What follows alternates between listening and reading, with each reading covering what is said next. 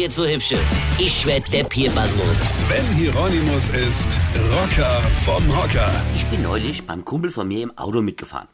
Gut, ich meine, ich fahre natürlich besser Auto als er.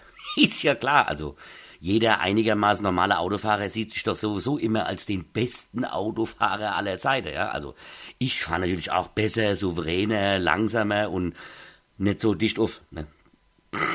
Klar, ich frage mal die Menschen, die bei mir mitfahren.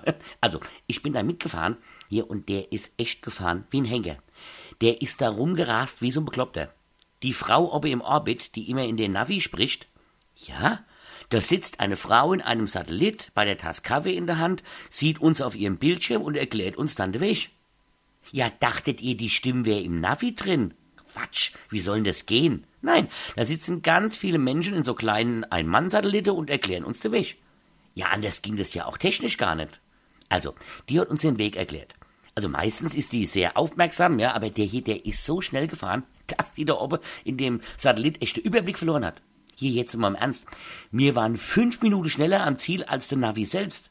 Die Mutti kam einfach gar nicht mehr hinterher. Das musst du erst mal packen.